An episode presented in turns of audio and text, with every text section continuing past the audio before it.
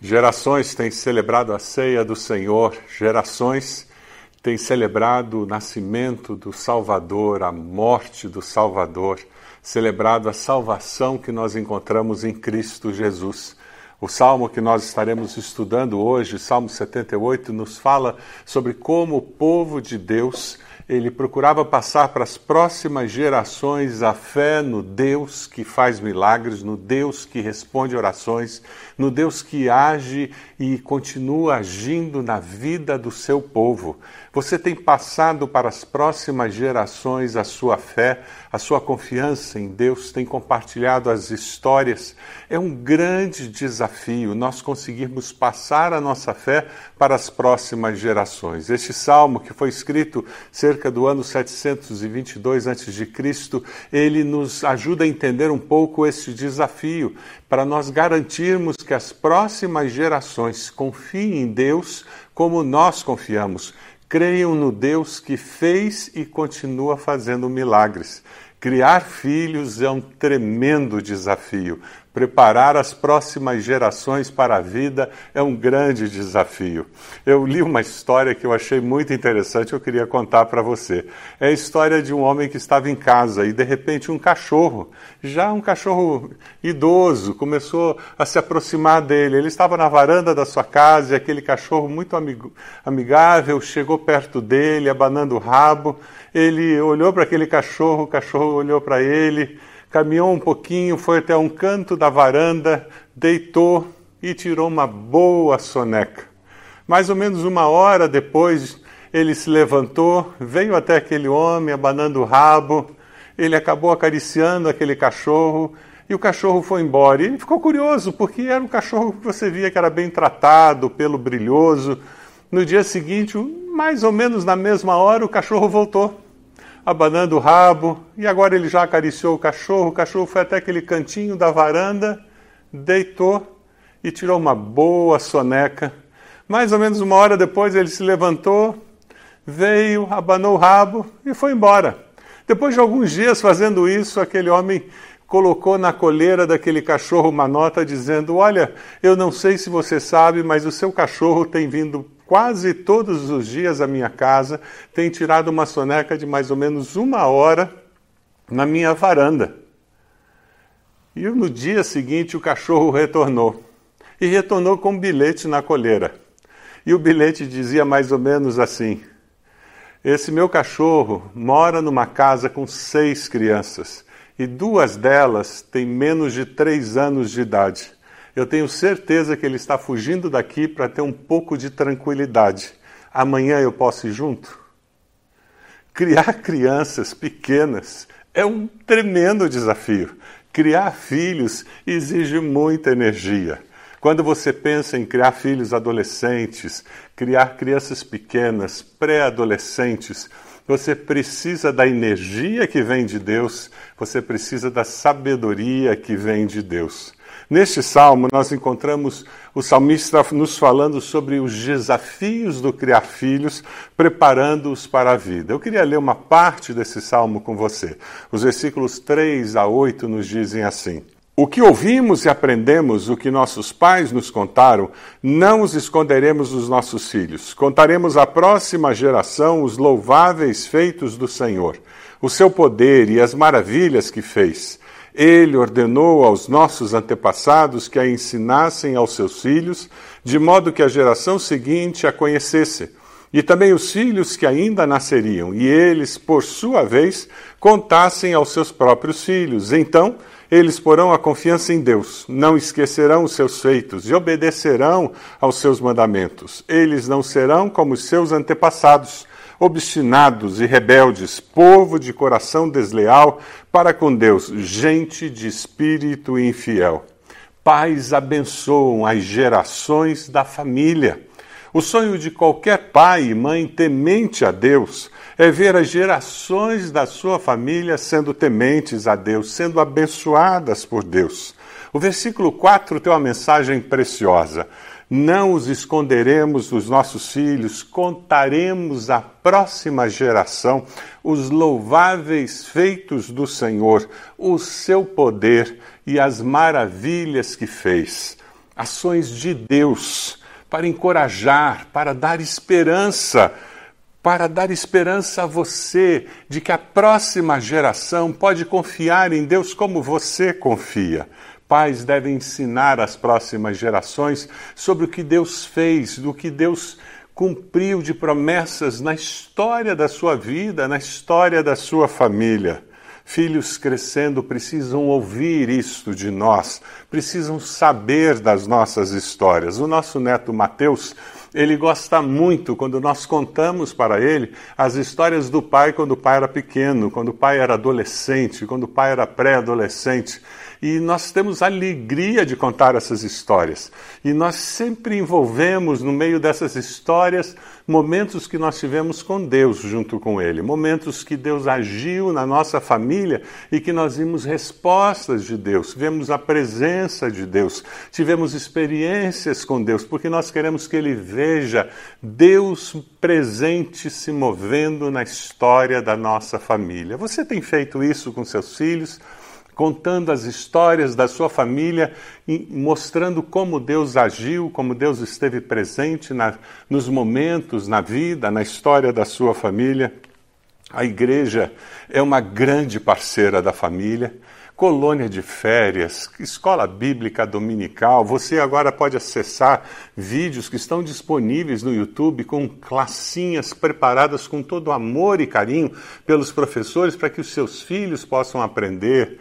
Como é bom nós fazermos parte de uma igreja que tem tantos recursos disponíveis, mas, meus queridos, mais do que nunca, nos dias de hoje, com a pandemia, ficou muito claro que são os pais que discipulam os filhos. Nos dias de hoje, ficou muito claro que os filhos são discipulados pela família. O grande privilégio é que pais discipulam os netos quando estão discipulando seus filhos. Você já parou para pensar nisso?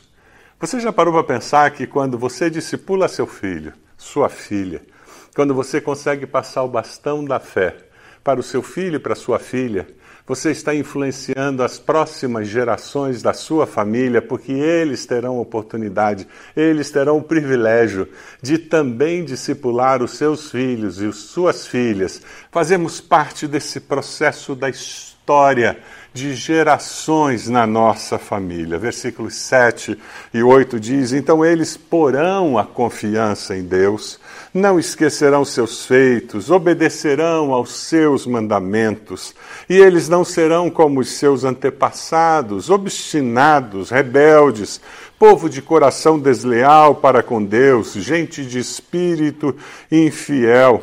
As novas gerações serão melhores do que as gerações anteriores.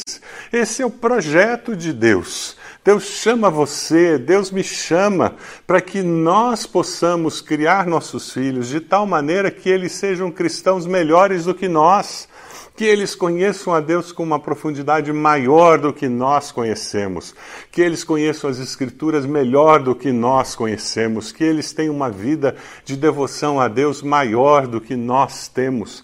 Esse é o projeto de Deus. Pais que discipulam seus filhos, mães que discipulam seus filhos, suas filhas, que entendem esse projeto de Deus. Você tem investido tempo para que seus filhos confiem mais em Deus, se entreguem à palavra de Deus, que vivam essa experiência viva com o Senhor?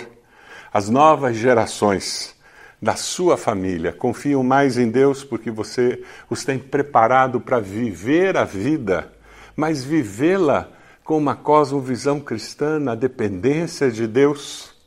Ou você tem super protegido seus filhos? Ou se você tem impedido que eles cresçam na fé. É interessante, eu li um artigo que me chamou a atenção. O nome desse artigo é Mertiolate.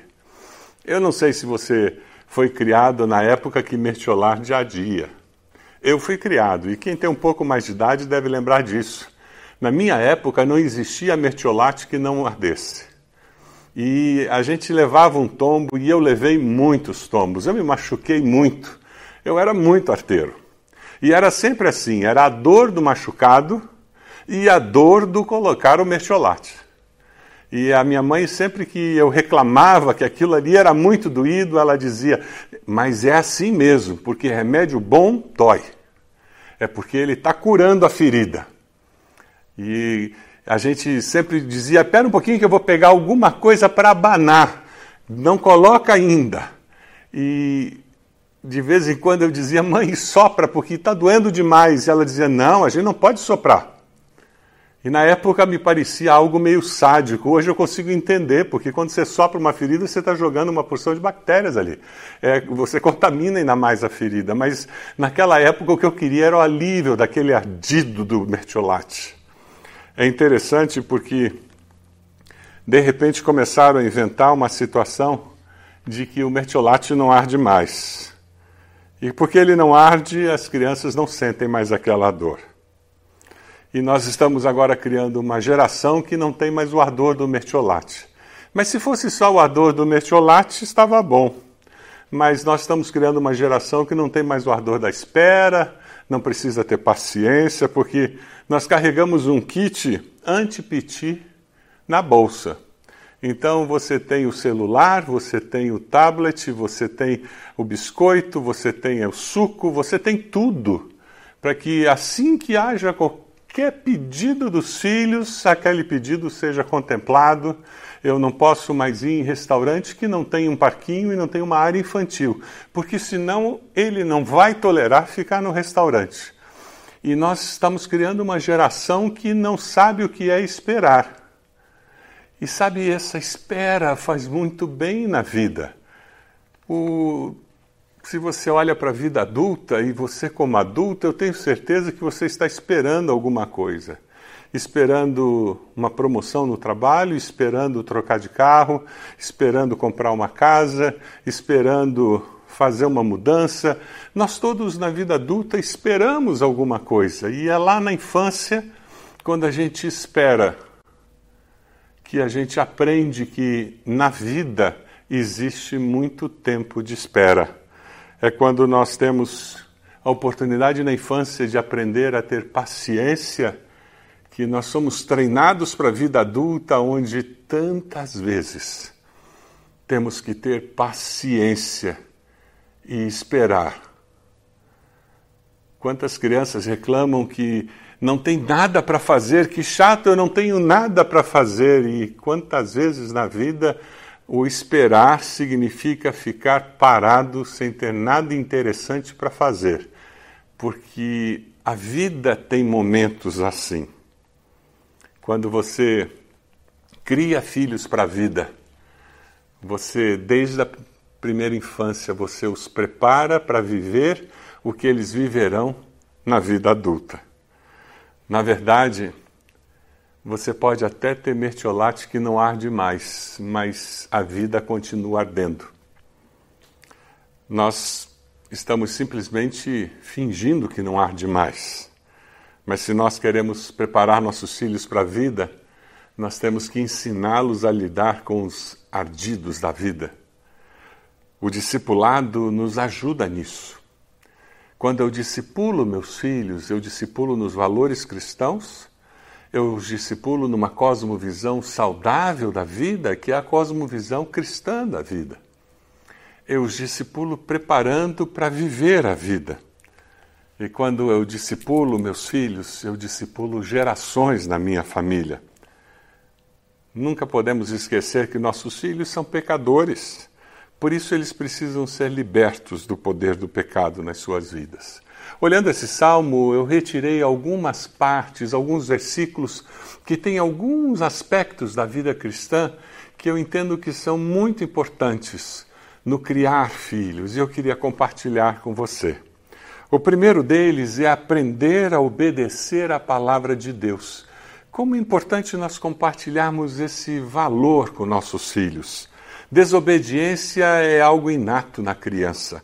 Você não precisa ensinar a criança a desobedecer, você precisa ensiná-la a obedecer e principalmente obedecer à palavra de Deus. Os versículos 10 e 57 desse salmo nos dizem: Não guardaram a aliança de Deus, se recusaram a viver de acordo com a sua lei. Foram desleais, infiéis, como seus antepassados, confiáveis como um arco defeituoso. A lei de Deus não nos foi dada para agradar, mas foi dada para guardar. Seus filhos obedecem os princípios da palavra de Deus. Você está obedecendo e sendo exemplo para ele. Ensinar os filhos a obedecer a palavra de Deus é um dos grandes desafios que nós pais recebemos de Deus. Um outro princípio é aprender a agradecer. Ah, como nós precisamos aprender a agradecer. Como nós precisamos, como pais, aprender a agradecer nós e ensinar nossos filhos o valor da gratidão. Ingratidão é uma das coisas mais ácidas na vida. Versículos 11 a 16, nós encontramos o povo expressando ingratidão. Esqueceram o que ele tinha feito, as maravilhas que lhes havia mostrado. Ele fez milagres diante dos seus antepassados. Como é bom ouvir alguém com espírito cheio de gratidão dizendo: Eu vejo os milagres de Deus na minha vida, na minha família, e eu sou grato a Deus. Eu vejo Deus agindo na minha igreja e no meio do povo de Deus, e eu sou grato a Deus.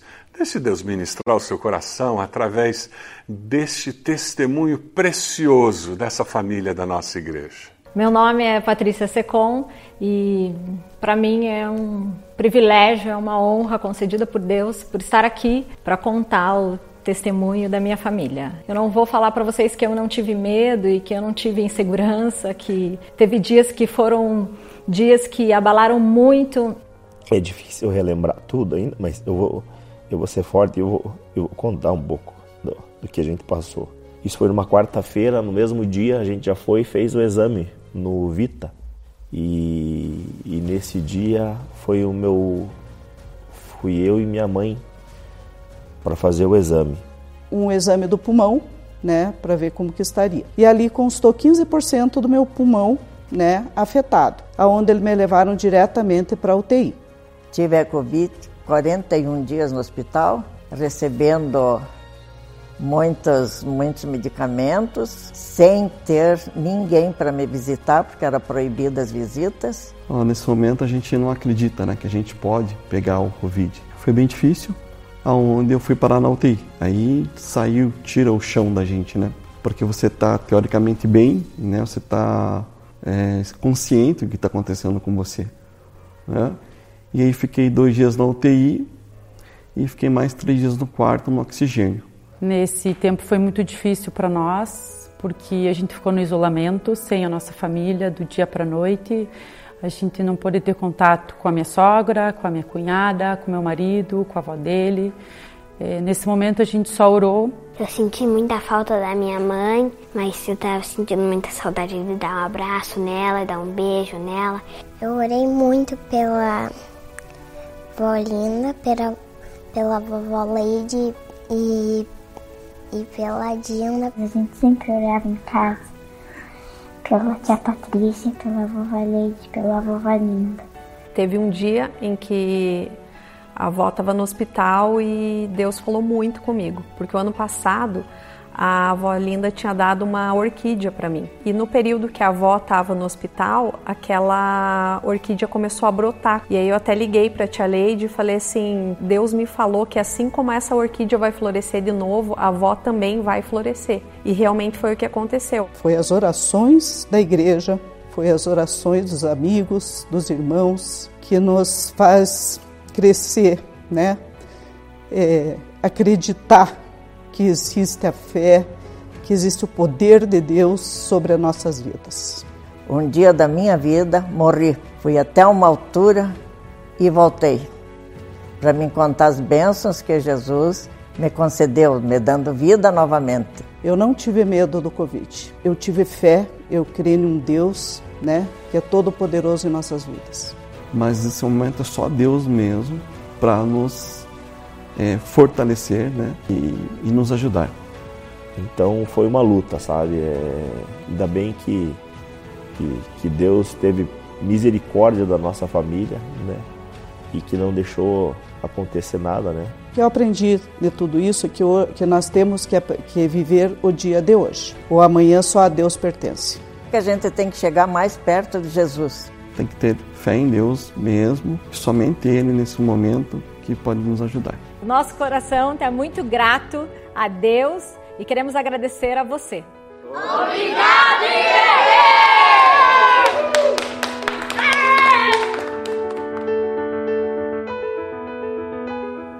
Seus filhos são gratos a Deus?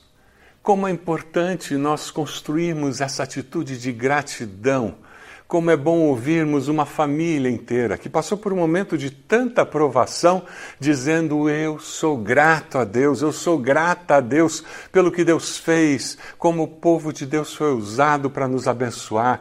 Deus continua agindo, fazendo milagres ensine seus filhos a expressar gratidão. Um filho, uma filha com um coração grato pelo que Deus faz, pelo que os pais fazem, viverá uma vida adulta diferente. Mas existe um outro princípio que eu queria compartilhar com você. Nossos filhos precisam aprender a temer a Deus. Temer a Deus acima de todas as coisas. Falta temor a Deus no nosso meio, falta temor a Deus na nossa sociedade.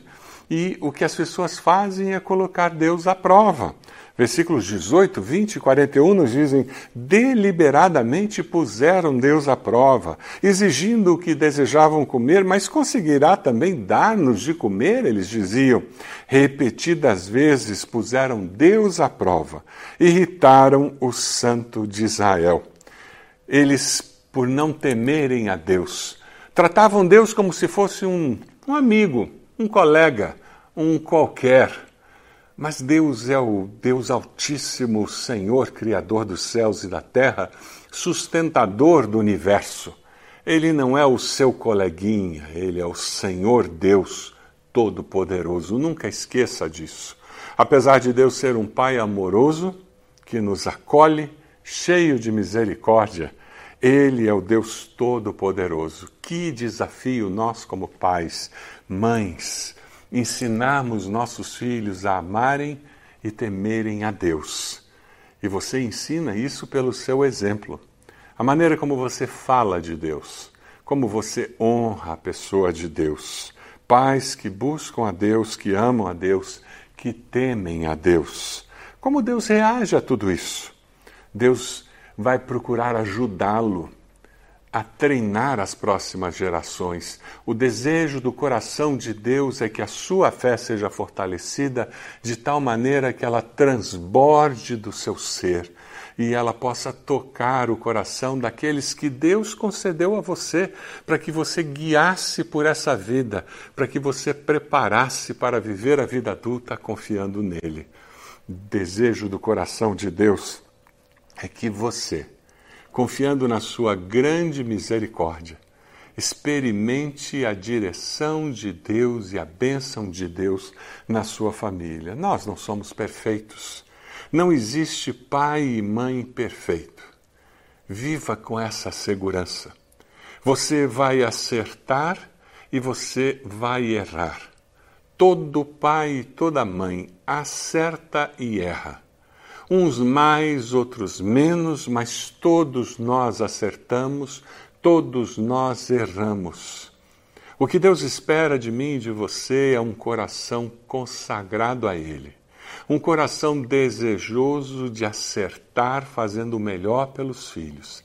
E Deus há de nos capacitar, e Deus há de usar o esforço de cada um de nós para abençoar as próximas gerações. A palavra do Senhor no mesmo salmo nos diz: Contudo, Ele, Deus, foi misericordioso, perdoou-lhes as maldades e não os destruiu. mesmo vendo toda aquela dificuldade que o povo tinha, vendo algumas, alguns das gerações seguintes que não confiavam em Deus, não temiam a Deus, mesmo vendo todas aquelas dificuldades, e muitas vezes nós lidamos com isso, filhos que passam por momentos de rebeldia, filhos que passam por momentos de questionamento da fé, muitas vezes nós adultos passamos por crises de fé, mesmo com toda essa realidade humana que o pecado traz. A palavra nos diz que nós servimos a um Deus que é cheio de misericórdia e que está sempre pronto a nos acolher de volta. Contudo, ele foi misericordioso, perdoou-lhes as maldades e não os destruiu. É assim que Deus atrai você. Quem sabe você hoje está afastado da igreja, longe de Deus, longe da comunhão com o Senhor, e Ele está dizendo para você: Eu sou misericordioso, pode voltar, eu quero você de volta. Quem sabe você cresceu dentro de um lar cristão, de pais que amavam, temiam a Deus, e você precisa ouvir de Deus de novo. Eu sou misericordioso, vem até mim, eu quero abraçar você, eu quero receber você de volta e você vai dizer hoje: eu quero retornar à comunhão dos irmãos, eu quero retornar à comunhão da igreja. Tem um número que está aparecendo na tela, você pode entrar em contato conosco, você pode enviar uma mensagem. Nós queremos conversar com você e apoiá-lo nesse retorno como família de Deus. Ah, hoje é é dia de experimentar a misericórdia de Deus, desse Deus amoroso que nos recebe de volta, que nos acolhe, que nos ama.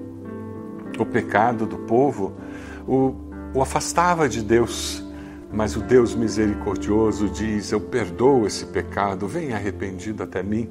Vamos começar tudo de novo. O Deus que nós servimos é o Deus da nova oportunidade. Quem sabe você nunca tomou uma decisão ao lado de Jesus. E ouvindo essa mensagem hoje, você disse: Eu preciso encontrar descanso, eu preciso encontrar perdão, eu preciso encontrar um Deus que me acolha e que me receba com esse amor. A palavra nos diz que Deus tanto amou o mundo, a mim e a você, que deu o seu Filho unigênito para que todo aquele que nele crê não morra, mas tenha vida eterna. Você pode vir a Cristo hoje e fazer uma oração muito simples, onde você está dizendo: Senhor meu Deus, diga isso para Ele. Eu reconheço que sou pecador, sou pecadora. Te peço perdão pelos meus pecados. Toma minha vida em tuas mãos. Eu confesso Jesus como meu Senhor e Salvador. E isso muda a história muda tudo na sua vida, muda o destino eterno da sua alma. Entre em contato conosco, nós queremos conversar com você, queremos orar, saber da sua decisão. Envie-nos uma mensagem e nós vamos falar com você sobre essa decisão tão importante que você está tomando. Ah, hoje é dia de decisão. Quem sabe a decisão que você tem que fazer é decidir abençoar a próxima geração com o seu exemplo. É verdade, eu vou ser exemplo na leitura da palavra, vou ser exemplo na, no espírito de gratidão, eu vou ser exemplo no mostrar como alguém vive temendo e amando a Deus. Ah, eu vou ser alguém que obedece a palavra de Deus, eu decido obedecer a palavra de Deus, é, eu decido viver com gratidão a Deus. Eu tomo essa decisão, eu decido amar e temer a Deus. Eu decido fazer isso. Qual a decisão que você está fazendo no dia de hoje? Como nós precisamos de pessoas que façam uma decisão porque ouviram a palavra e respondem à voz de Deus no seu coração. Esse é o seu desafio hoje. Eu queria orar agora com você. Você que está na sua casa, que tem alguém perto de você, dê a mão para essa pessoa e juntos nós vamos interceder, entregar nossas vidas ao Senhor com essas decisões que você tomou no seu coração.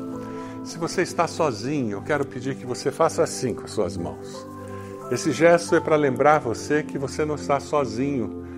Fisicamente você está aí sozinho na sala, no quarto, mas tem um grupo enorme de irmãos e irmãs, corpo de Cristo espalhados, ouvindo a mesma mensagem, orando junto com você. E porque você está com as mãos assim, você está sendo lembrado do fato que o Espírito Santo de Deus, que está aí, está com todas essas pessoas, nos une em unidade de espírito. Nós vamos orar ao Senhor. Senhor Jesus, nós te damos graças porque o Senhor nos salvou. Ao celebrarmos a ceia, nós celebramos o fato de que o Senhor morreu e ressuscitou para que nós pudéssemos viver com a segurança de que existe vida e vida eterna contigo. Com a segurança de que os nossos pecados foram perdoados. Te damos graças por isso, Senhor. Te damos graças, Senhor, por aqueles que hoje disseram: Eu quero Jesus como meu Senhor e Salvador. Abençoa-os, Pai. Sela com teu Santo Espírito a alma de cada um deles. Nós oramos, Senhor, por aqueles que estão dizendo: Eu quero voltar à comunhão dos irmãos, voltar à comunhão da igreja. Abençoa-os, ó Deus. Ó Pai, nós tomamos essas decisões hoje e nós queremos viver amando a Tua palavra, vivendo com espírito de gratidão, dependendo do Senhor, entendendo que o Senhor nos ama e que o Senhor deseja de coração que nós estejamos servindo e vivendo com o Senhor, promovendo o crescimento das pessoas e abençoando de uma forma muito especial aqueles filhos e filhas que o Senhor tem confiado a nós. Ó Deus, abençoa cada família que está representada agora nesse momento, orando conosco. O Senhor conhece as necessidades de cada família. Nós pedimos que o teu Espírito venha abençoar. Oramos, Senhor, para que as próximas gerações sejam abençoadas de uma forma muito especial. Nós oramos assim, no nome de Jesus. Amém. Amém. Eu quero desafiar você, a partir de hoje até sábado, nós teremos uma semana de jejum e oração. E nós estaremos como igreja orando, jejuando, buscando a presença de Deus. Escolha um motivo, dois motivos que você vai colocar diante de Deus durante essa semana, buscando resposta de Deus. Busque a Deus, buscando a pessoa de Deus e dizendo: Deus, eu estou buscando ao Senhor, porque eu quero ouvir do Senhor respostas para esses assuntos. Eu tenho certeza que Deus vai se revelar a você de uma forma muito especial. Una-se a nós. Semana de jejum e oração, celebrando o aniversário da nossa igreja. Vai ser um tempo especial para todos nós. Conto com você, conto com a sua participação durante toda essa semana. Jejum e oração buscando a presença do Senhor.